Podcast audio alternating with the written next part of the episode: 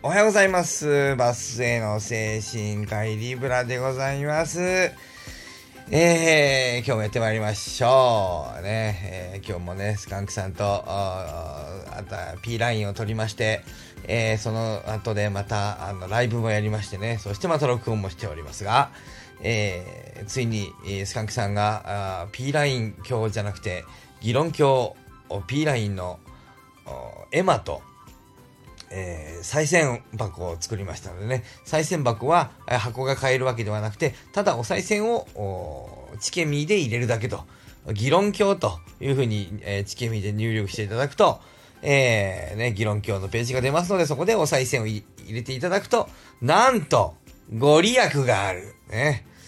えー、先ほどライブをしている最中にですね、えー、ミンミンさんだったかなあ寄付、寄付じゃないや、えー、再銭を入れていただいたみたいでね、えー、再銭入れたけど何も起こらないじゃないかと言ってね、あの騙されたと言ってましたけどね、えー、安川さんおっしゃってましたね。いや、どこの神社に再銭入れて何も起こらないって怒ってる人がいますかと。お賽銭入れたら何も起こらないでしょ？起こらないように見えるでしょ？ご利益があるんですよ。ね、おっしゃってましたね。えー、ということで、ご利益しかありませんということでね、えー、皆さんぜひね、えー、また、えー、なんだ、お賽銭入れていただくと、えー、我々 P ラインの何かお金になるらしいんですけど、えっと、僕のところには一銭も来ませんが、えーまあいいんじゃないでしょうか。ね、えー、スカンクさんが何か、ね、少し、まあ大したらね、お金入らんでしょう。ね。えー、誰が何のご利益しかない再銭箱にお金入れますか。ね。えー、ご利益と書いてご利益。ね。あの、役っていうのはね、その、えっ、と、ライブの時も言ったけど、あのー、ご音読みね。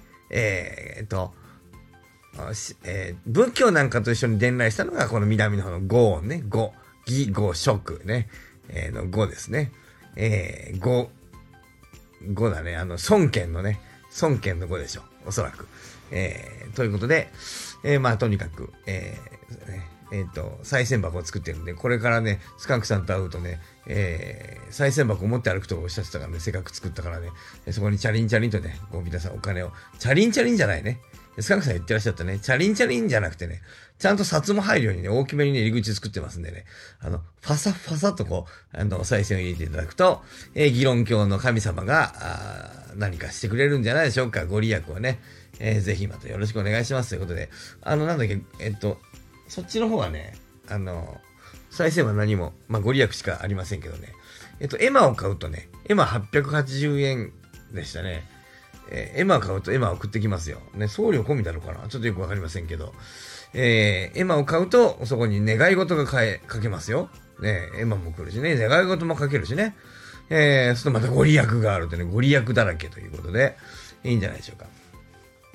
というね、こう、あの、くだらないことをやって遊んでおりますけれども、えっ、とね、なんていうかな、うんとね、さっきね、あの、あれ見た、なんか YouTube またね、見てたらね、まあね、このご時世にやっぱり共感ね、取りに行くんだね、この共感取りに行くのがね、我々のこの、こえーね、界隈では共感じゃないだろ、想像だろと言ってるこの会話でやっぱり共感の話があってね、あ、これはどうかなと思ったんだけど、うんと、えっと、ドイツのね、えーえっと、まあ、もう名前言うとやらしいから名前言わないでおくけれどもですね、ドイツのね、えーが、えっと、EV 化、えー自動車会社が EV シフトと。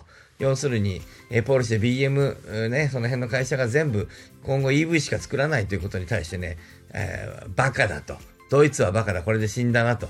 いうようなことをおっしゃってる人がね、まあ有名な人がいらっしゃって。一方ね、トヨタもそれができるかなと。ガソリンエンジンを作っておけば日本は勝ち残ると。EV 化なんか起こりませんよと。あんなもの環境に良くない。ね、えー、あんなものは、あの、バイデンとグレタに騙されてドイツやってるんだってことをおっしゃってたけどね。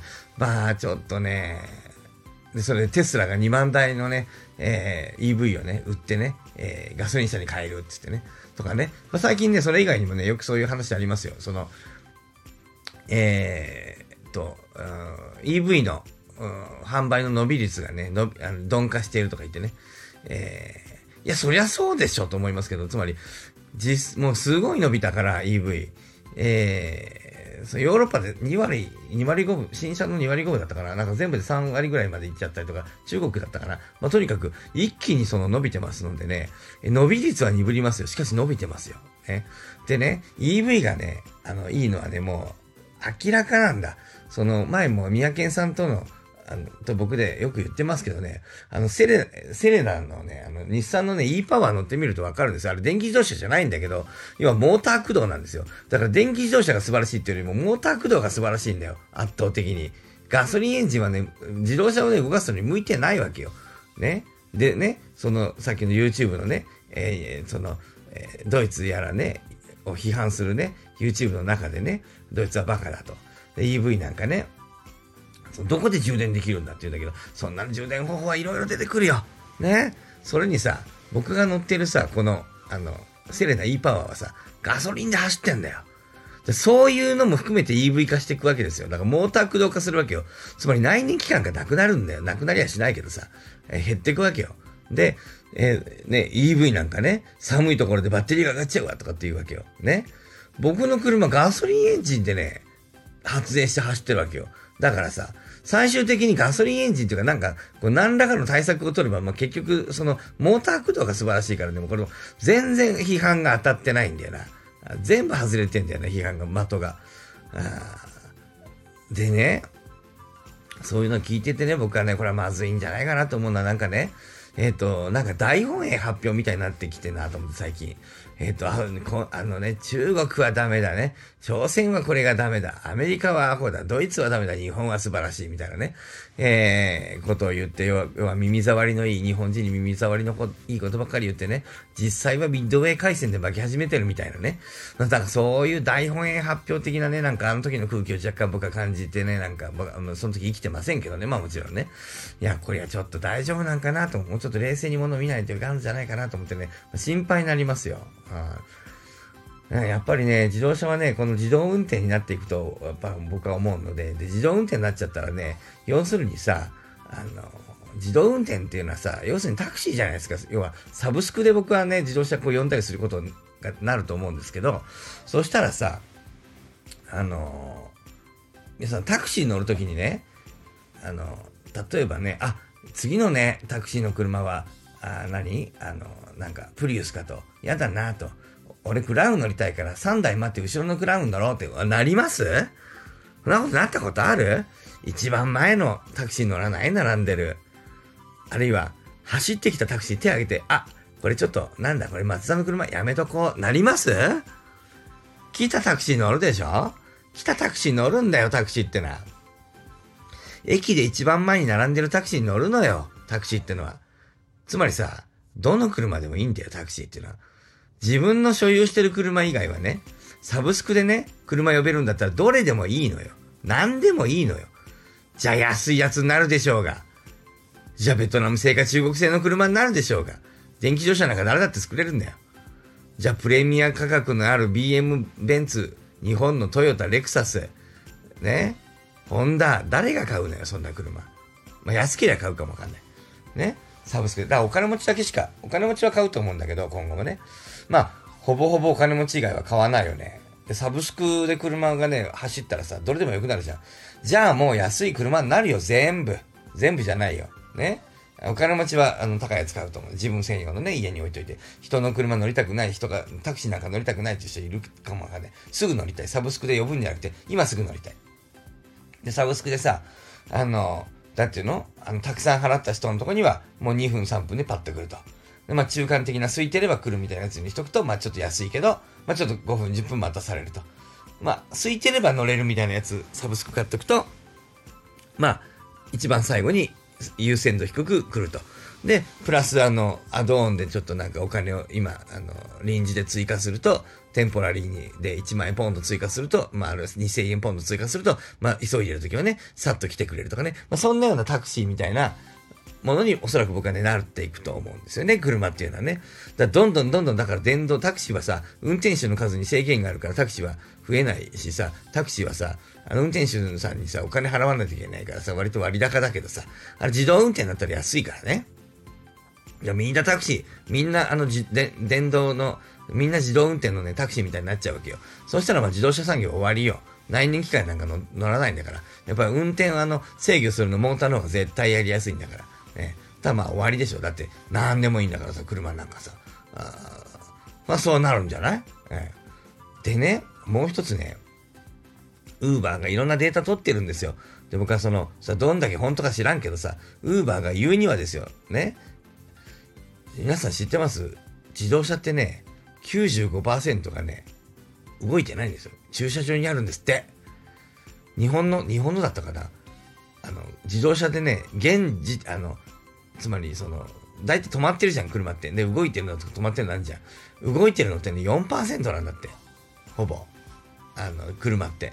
96%は動いてないんだって。まあ、これがちょっと大げさにしてもさ、あの、まあ、8割、7割は動いてないんでしょうね、自動車ってね。ちょっと今のが大げさだとしてもですよ。ね。それはさ、運転手がさ、自分のものが所有していて、自分が運転してないと車ってのが動かないから、あの、7割、8割、9割、どうも96%自動車動いてないんだよ。ね。無駄じゃん。すっごい無駄じゃん。だから、今ね、ある車のほとんどは動いてないわけ。これがさ、サブスクで常に動いていたらさ、もう今の自動車の数全然いらないんだよ。ということは、電動化して自動運転になってしまったら、そもそも高級なトヨタの自動車、トヨタが高級かどうか知らんが、あの、まあ、要は、今ある自動車会社の高い自動車はまあ売れませんよ。ね、どれでもいいんだから。そして、この自動車の数はサブスクで乗れるようになったら、圧倒的に減るわけよ。96%止めとく必要がないわけだから、そいつらが動き出すから。ってことは車いらないんだ、今の台数。じゃあもうこれ非常に厳しいことになるよ。自動車産業で食ってる日本ドイツは厳しいな。と思いましたというお話でした。